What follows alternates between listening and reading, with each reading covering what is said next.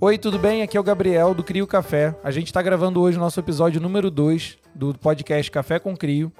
A gente vai falar um pouco sobre as nossas cápsulas e estamos com um convidado super especial que é o Luiz. Tudo bem com você, Luiz? Beleza. O que, que eu crio café para você? O Crio é café especial, bom e barato. Principalmente aqui em São Paulo é muito difícil de achar, tipo, café por menos de 20 reais. E aí eu acabei esbarrando com vocês no Insta e eu gostei muito do, principalmente do sabor do café, além do preço. E tô, tô aqui até hoje. E como é que o café especial bateu na sua porta? Então ele bateu de pouquinho em pouquinho, foi mais uma necessidade mesmo de não aguentava mais tomar café ruim de mercado. Aí foi subindo, foi melhorando a qualidade até chegar em café especial. Aqui, aqui em São Paulo tem muita cafeteria, então acabei conhecendo algumas. Aí acabei virando barista, porque gostava muito disso. Depois é, virei franqueado de uma cafeteria. E aí depois disso eu criei um canal de café no meio da pandemia. Eu já gostava de fazer vídeo. E comecei a fazer vídeo que nem doido aí por São Paulo, falando sobre café, fazendo vlog. E, e, inclusive a gente, eu gravei já vários vídeos de, de cápsula, é um dos vídeos, inclusive, vai lá assistir, que é um dos mais, mais assistidos do canal, que fala sobre cápsula, e principalmente cápsula de café especial. Foi uma necessidade mesmo minha que a cafeteria estava fechada, todas as cafeterias estavam fechadas, e, e aí eu comecei a apelar para cápsula mesmo. Achei umas cápsulas boas. É, depois ainda eu comecei a conhecer de vocês. Inclusive, eu acho que é a melhor que eu já tomei já. É amarelo, se não me engano. E é isso, vamos bater um papo então de cápsula. Você tem alguma dúvida sobre as cápsulas? O que você gostaria de saber? O que você vê de diferente nas nossas ou do mercado? Primeiro, é muito diferente mesmo. E acho que são três diferenças, né? Tem a Nespresso, que é meio que tem aquela cápsula toda certinha, que eu não sei se ajuda até na extração mesmo, por ser uma máquina já própria deles. E a cápsula de vocês fica muito mais parecida com a cápsula normalmente de terceiros mesmo, obviamente, que vende em mercado, só que o sabor é muito diferente. Só que acredito que o de vocês é em menor escala do que essas, né? Qual é dificuldade de é, conseguir manter essa consistência aí de, de cápsula mesmo não produzindo tanto quanto, sei lá, cápsula de mercado. É, a gente acabou decidindo fazer as cápsulas nossas por demanda de cliente e também por conta da parceria que a gente tem na fazenda, das Sete Senhoras. Eles já faziam cápsula em terceiros, né, com o café deles. E aí acabou que eles decidiram comprar uma máquina própria e começar a encapsular dentro da própria fazenda. E aí acabou que naturalmente a gente vendia a cápsula que eles produziam lá, com os cafés que eles faziam lá. E passando, passando alguns, alguns meses assim, a gente foi querendo colocar o nosso dedo e explorar melhor os limites que uma cápsula poderia entregar em termos de resultado. Então a gente fez um primeiro teste mais profundo no final do ano passado. Né? A ideia de fato era entender o que, que a tecnologia da Nespresso, né, em termos de encapsulamento e máquina, poderia entregar de algo próximo realmente a um expresso de verdade. E o resultado, assim, acabou surpreendendo bastante a gente. Né? A gente conseguiu é, usar os melhores cafés que a fazenda tinha, então, assim, os melhores dos melhores. É, ajustar a torra delas para cada uma das cápsulas que a gente vende, né? Hoje em dia são cinco. E fazer toda essa regulagem mesmo de extração para que ela entregasse o máximo possível. Então, uma, uma parte mais técnica do negócio que é interessante. Eu, eu fui na fazenda com você até, e no dia é, você estava é, basicamente encapsulando só. E foram alguns BOs que aconteceram. E eu queria saber mais, assim, de processo mesmo de encapsular. É, então, a, o processo de cápsula realmente ele demora mais para ser criado em relação a, a, um café de expresso e tal. E depois também que ele é criado, ele também é um pouco mais facilmente eternizado, digamos assim, né? A primeira coisa você tem que torrar esse café que você quer, né? Escolher o grão e a torra. E a gente tem que dar um tempo de descanso entre a torra e o dia de encapsular, né? Você sabe muito bem que nos primeiros dias ele ainda tem muito gás carbônico, ele vai perdendo e que isso muda o sabor do café, né? O café no terceiro dia é diferente do quinto, que é diferente do oitavo e por aí vai. Então a gente primeiro você tem que fazer uma, uma projeção de trás para frente de em qual estágio você queria encontrar aquele grão. Então essa é a primeira coisa, você tem que descobrir qual seria a data certa pós-torra, de acordo com cada tipo de torra, que cada uma tem um comportamento, em que você quisesse usar. Então, por exemplo, a gente aqui no Intenso está estabelecendo agora sete dias entre torra, deixa ele descansar e depois vai encapsular, e as outras torres a gente está fazendo cinco dias. Então, você, a primeira coisa é torrar com essa antecedência. Então, você tem que ter esse planejamento. A gente prova esse café em três métodos nesse meio tempo. Então, por exemplo, a gente torra na quarta ou na quinta-feira. O Eduardo, que é o dono da fazenda, traz aqui para a cafeteria no sábado. A gente prova ele no expresso, no coado e às vezes na Nespresso que a gente faz na mão aqui. A gente entende se o café vai dar jogo ou não vai dar jogo. A gente, por exemplo, agora tem feito duas bateladas de torra para cada um, para ter chance se uma não tiver boa, a outra tá. E se as duas estiverem boas, a gente encapsula as duas. Depois de provar, tá tudo aprovado, legal, a gente marca o dia de encapsular. Que aí, normalmente, como eu falei, de 5 a 7 dias depois, dependendo do tipo de torra. Quando vai encapsular, você normalmente tem que moer também ele num prazo anterior. A gente, por exemplo, está estabelecido, esse já é um padrão que o Eduardo tem lá, é de meia hora antes. Então, meia hora antes de começar aquela encapsulada, aquele café, a gente moe. Beleza. Você tem que testar a moagem. E para você fazer variação da moagem, você tem que fazer uma quantidade mínima muito boa de várias moagens diferentes para você de fato entender qual o impacto está sendo.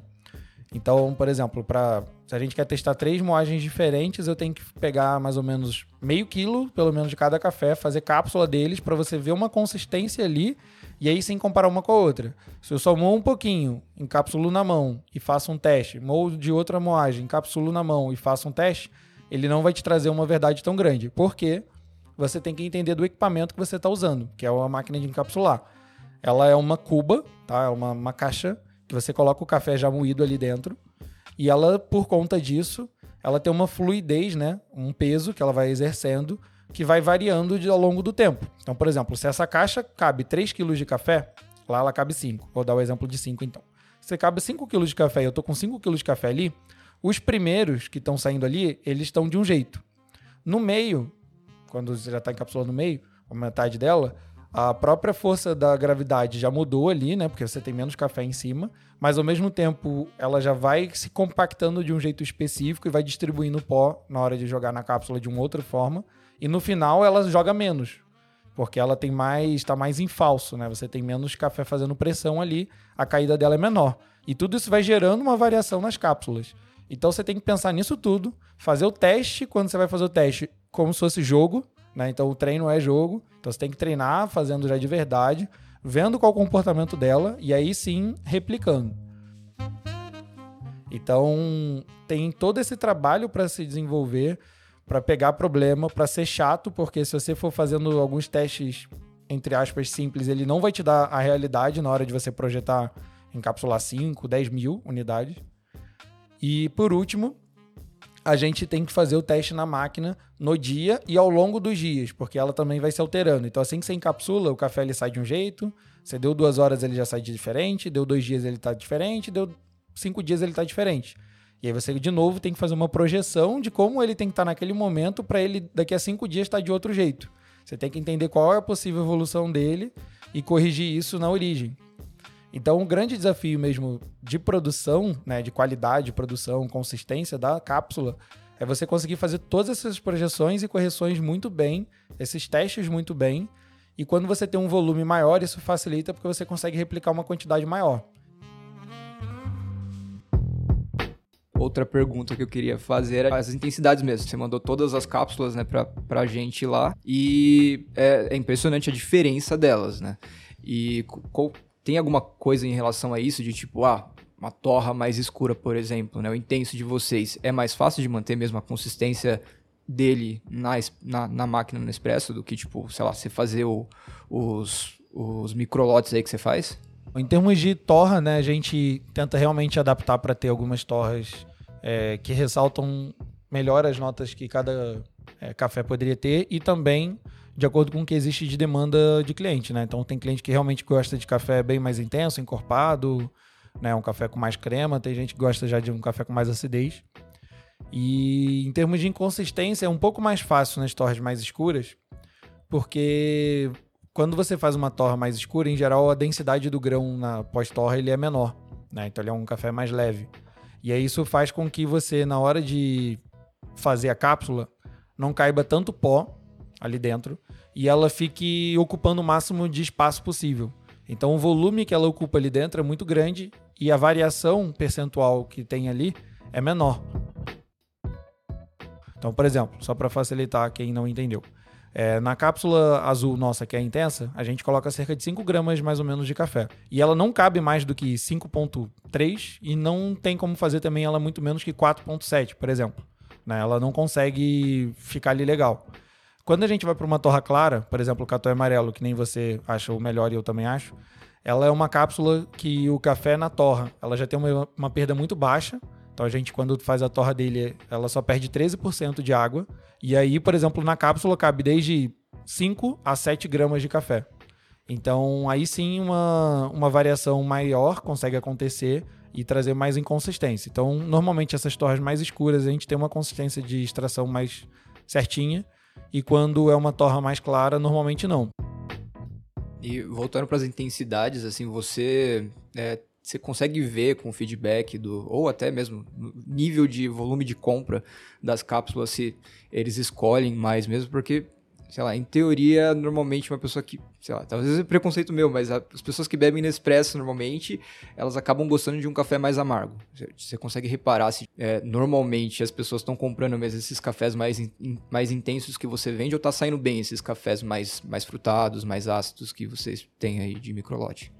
Então, a gente começou a vender essas cápsulas acho que faz nem três meses, então ainda bem recente o público está começando a chegar na gente, né? É, desde que a gente começou a ter a cápsula totalmente desenvolvida é, por nós lá na fazenda, né? Como eu falei antes, a gente tinha uma cápsula direto da fazenda para gente. Hoje em dia a gente já tem essa máquina, essa produção é, em conjunto e que a gente foi metendo mesmo o dedo lá na produção do, do Eduardo. agradeço lá o espaço todo que a gente é, é super bem recebido lá sempre. Então, assim, a gente é muito cedo para dizer qual é a preferência. Mas uma coisa que dá para perceber bem claro e que era já o que a gente esperava, que é o público realmente da Nespresso normal comprar a nossa cápsula intenso, que é um café mais amargo, encorpado, é o que esse público já espera. Mas teve uma compra muito grande dos outros cafés por conta mesmo dessa pessoa estar tá procurando um café especial com a característica né, de às vezes ter uma acidez mais elevada, um frutado, não ser tão amargo, e aí encontrar pela primeira vez às vezes uma cápsula que cumpra bem esse papel. Então tem uma demanda bem dividida entre quem é o consumidor do dia a dia da Nespresso, que sempre foi, e quem estava ávido por essa oportunidade de ter um café mais cítrico, diferente, e encontrar e reativar essa máquina da cápsula que às vezes estava parada dentro de casa. Então a gente vê que esse é um público muito, muito bom. É uma pergunta que às vezes os clientes fazem para a gente sobre cápsula, né? Eu vou aproveitar aqui o momento para falar é que, por enquanto, a gente não viu sentido em dar um número da intensidade, né? Então, quando você vai comprar cápsula de Nespresso, eu acho que você se refere a isso também na hora de comprar, né? Você vai ver sempre assim, ah, essa é intensidade 6, essa é intensidade 10, essa é intensidade 12, que foi o que a Nespresso lançou como padrão e todo mundo tenta manter essa referência para o cliente não ficar maluco, né? ele saber ali. Só que muitas das vezes, eu acho que você melhor do que quase ninguém, sabe que aquilo ali não tem nada a ver com nada. Às vezes você pega uma cápsula 6 de um é equivalente a 12 do outro, a 10 de um é equivalente a 4 do outro. E é um chute, né? Basicamente ali a pessoa faz um chute, é uma régua própria, né? E aí não adianta nada. E uma das coisas que a gente procurou fazer foi não trazer essa referência do número, porque ela soa muito bem, mas se você tem réguas diferentes, ela acaba complicando, né? E, e tentar de fato descrever o que, que aquele café tem como intenção, né? Então, ah, ele é um café para ser delicado, como o nosso delicado, ou é um café equilibrado, que é o que a gente usa no dia a dia aqui da Lamazoco, né? um expresso que não é nem muito torrado nem pouco, o intenso para quem gosta mais forte. Então, a gente procurou trazer essa, essa informação através de uma descrição, né? Mais do que essa numeração, porque acaba que confunde. Então, quem está procurando né, uma cápsula por número, ah, eu gosto da 8, gosto da 10, vai perguntando pra gente, vai entendendo, por exemplo, que a Delicado é uma cápsula mais suave, que numa Nespresso seria um 4 ou 6.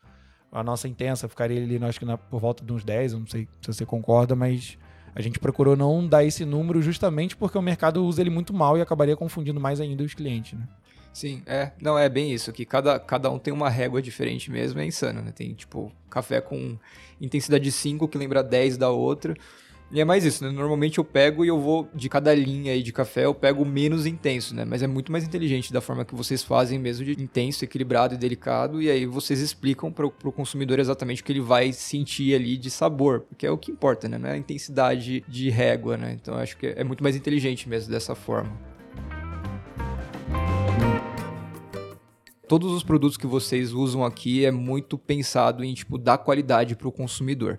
E não sei, eu acho que isso anda muito com sustentabilidade hoje, que está acontecendo bastante. A Nespresso tem carro elétrico, igual eu, eu, às vezes acabo comprando algumas de alumínio, se eu, se eu mando mensagem, vem carro elétrico buscar na minha casa a cápsula recic para reciclar e tudo mais como que você pensa com crescendo o número de pessoas, de consumidores que estão tomando cápsula da Crio em relação a, a, isso, um produto reciclável, a sustentabilidade? Então, esse é um tema que para mim é extremamente apaixonante, né? Eu acho que é um tema muito difícil, complexo, polêmico, que exige mesmo conversas longas, pontos de vistas completos, que me fascina bastante, assim. Esse, se tem um ponto que me toca bastante é essa parte toda do que, que é de verdade é, sustentável, qual é o conceito disso, não só impacto ambiental, mas social, econômico e tudo, né?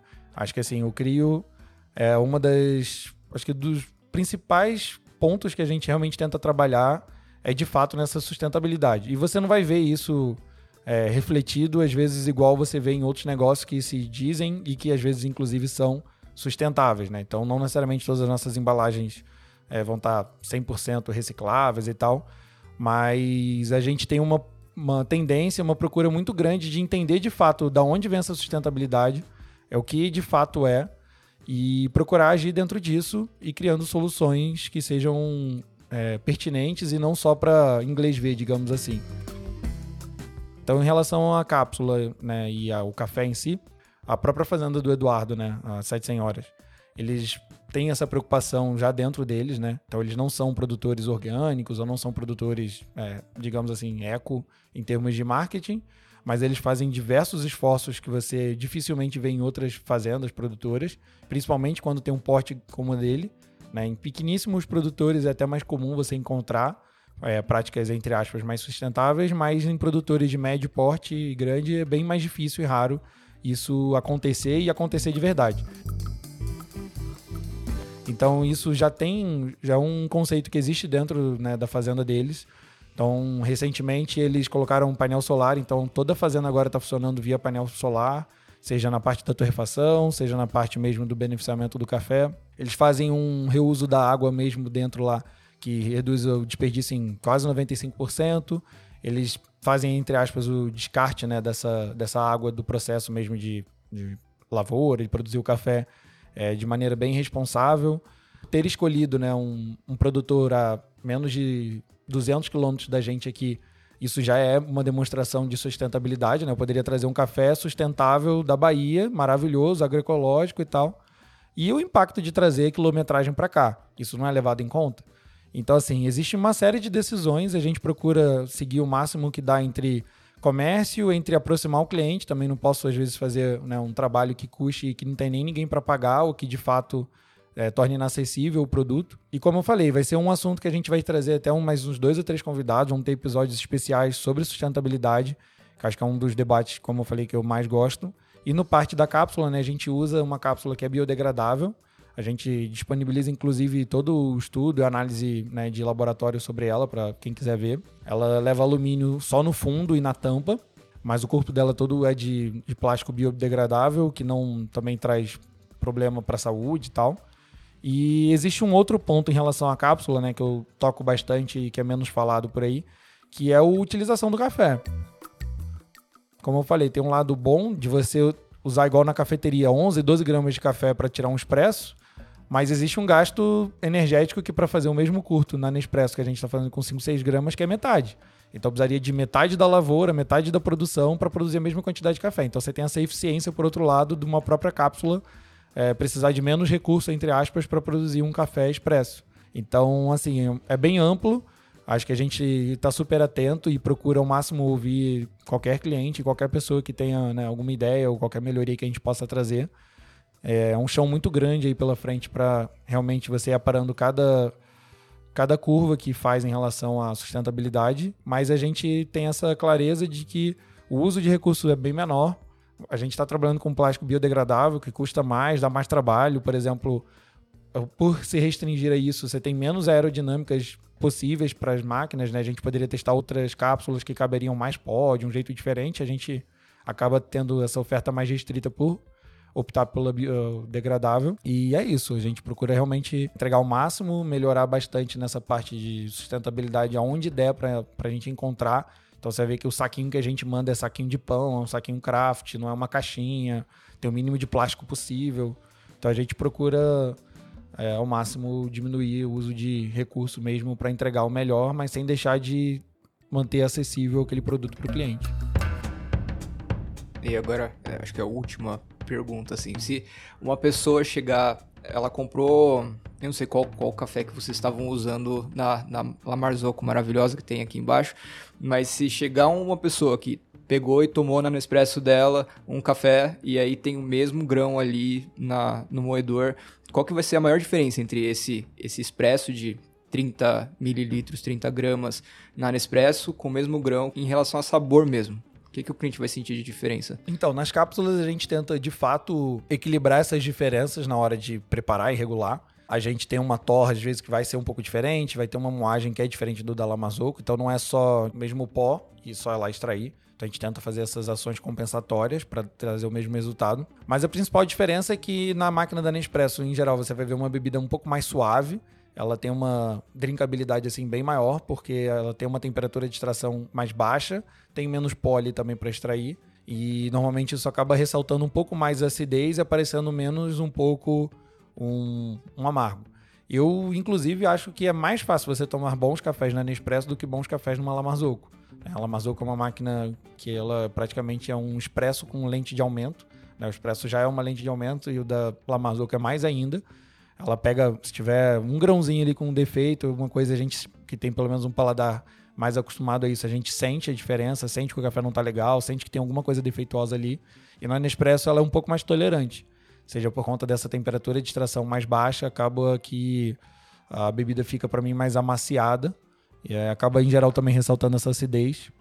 E tem um pouco de mudança, acho que na crema. A crema acho que dá um pouco mais de mudança. Né? No Expresso vocês vão ver, até por conta dessa coisa da temperatura, ela é um pouco mais clara e na Lamazoco, em geral, um pouco mais escura. Agora a gente vai para o nosso quadro de perguntas. O Luiz vai ler algumas perguntas que a gente recebeu no Instagram e também dos assinantes. É, são algumas perguntas aqui. A primeira é da Natália e a pergunta é: quando a CRIO terá curso sobre café para iniciantes? Oi, Natália. A gente tem bastante interesse em dividir conhecimento sobre o café. Acho que nesse ano vai ser complicado fazer algum curso mais formal, mas fica atenta que a gente vai tentar criar assim conteúdo, principalmente na área dos assinantes, para poder saberem mais sobre café. E uma das dicas, vê lá no YouTube do Luiz, que ele tem bastante coisa sobre café. A segunda é da Érica. É, quais as diferenças de cafeteiras e métodos de extração? Então, mais uma pergunta bem longa que a gente pode, a gente já vai salvá-la aqui para responder com mais calma no futuro. E que também no YouTube do Luiz, novamente, vai ter coisa boa sobre isso. Mas basicamente, cada método ele consegue extrair ou ter uma, um princípio diferente de extração, né? Seja através de força, ou só da gravidade, ou de infusão, de tempo, característica do filtro né? Cada um permite uma moagem, uma variação de moagem diferente. É, a terceira pergunta é do Gabriel Lopes. Café bom é só arábica ou outras variedades também têm seu brilho? É, café bom, né? É café de é um fruto, né? O café é um fruto e que seja de uma árvore saudável. Essa para mim é a definição de um café bom. E um café gostoso é o café que encaixa com o seu gosto. O arábica ele tem uma potencialidade genética bem maior, tem mais anos de estudo, além disso, e outras né, espécies estão sendo pesquisadas e aprimoradas. Então sempre vale a pena deixar o preconceito de lado e provar coisas novas. Sim, é, é, só uma, uma dica no meio aqui. Tem a Fazenda Venturim, que faz um conilon bem bom. E também a Fuzz, né? Tem o Gorilon, né? É, eles usam da, da Fazenda Venturim ah, também e também agora tem ah. um da região lá da Amazônia, dos Robustas. Também, é bem amazônicos. É, a quarta pergunta é do Ramon Chaves. O mínimo para ter um café máximo? Aqui no CRIO é 10 reais a assinatura de 250 gramas para assinante, né? Então 10 reais é o mínimo para ter um café já especial. A quinta é do Anderson Custer. É, quais fatores influenciam as notas do café e como controlar cada uma? Então, essa é uma pergunta também que vale, né, um, acho que um episódio ou uma, uma pausa grande só para responder. Basicamente é da genética, plantação, tudo, né? Influencia nas notas ali, mas eu acho que a genética é o primeiro ponto, assim, né? E controlar é você primeiro começar a observar, né, em todos os sentidos, e além disso, anotar. Acho que anotar e principalmente medir você consegue ter uma linguagem de conversa, né? Se você não sabe quanto tempo está extraindo, ou qual o peso que você está usando de café, a retenção de água, ou mais ou menos a moagem, né? Você não tem como conversar nada se você não tem essas medidas. Então a primeira coisa é medir, você começar a controlar e observar todas as vezes que você está provando um café, que você está fazendo. Agora a gente vai para o quadro de dica de café. Então, qual dica você daria para um ouvinte nosso aí de café? Uma só. Como youtuber, a dica é o James Hoffman. É um tem que. Infelizmente, a maioria não tem legenda, mas só que ele faz vários vídeos muito, muito bons aí de café e ele fez um quadro de Aeropress, que para mim é um dos melhores métodos de quadro que tem. E eu acho que é muito bom, responde muita dúvida não só do Aeropress, quanto de outros métodos. Eu conheço o Jamie Hoffman por Jim Seven, há muitos anos atrás no blog que ele tinha. É, esse daí é fã raiz. É. e, a sua, e a sua dica de, de café? Minha dica hoje é você prestar atenção na sua bebida ao longo da xícara, ao invés de você beber ela toda de uma vez, vai deixando ela perder temperatura e provando ela ao longo aí de uns, sei lá, 5, 10 minutos, para você perceber as nuances e descobrir em qual momento você gosta mais daquele café. Porque tem café que vai se revelar melhor quando tá frio, ou seu paladar mesmo vai gostar dele bem quente. Então, assim, entender que a bebida altera ao longo do tempo depois que ela tá na sua xicrinha e presta atenção nisso queria agradecer a presença do Luiz, de você que está me ouvindo aí, aguentou a gente até agora. Avisar também que esse podcast ele existe principalmente pelo incentivo de quem está assinando né, os nossos cafés ou o clube de assinaturas aqui do CRIO. Né, o maior incentivo que a gente tem. Se você quiser dar uma olhada, uma conferida, a gente ainda está aberto lá para receber assinatura. É, queria que o Luiz também deixasse aí o, como encontrar você aí no YouTube ou na sua loja e por aí vai. Qual, como é que a gente faz para ir atrás de você? Bem, nas redes sociais é Insta, Insta e YouTube é Luiz Mastro Petro. Eu não tô muito ativo no Insta, no YouTube eu tô bastante ativo. Se alguém quiser me dar um oi, dependendo de quando você estiver ouvindo isso, dá pra me encontrar no bar da The Coffee, na República, provavelmente de manhã. E é isso. Legal. E a gente lá, você deve ter chegado já até a gente através do Instagram, mas é crio.café. E o nosso site também é crio.café. E é isso, agradeço aqui. E se você quiser saber um pouco mais do Luiz e dar continuidade ao bate-papo que a gente está aqui, se liga que tem um programa novo que se chama Crio Convida e o primeiro convidado é o Luiz. Então dá uma conferida que o papo vai ser super legal.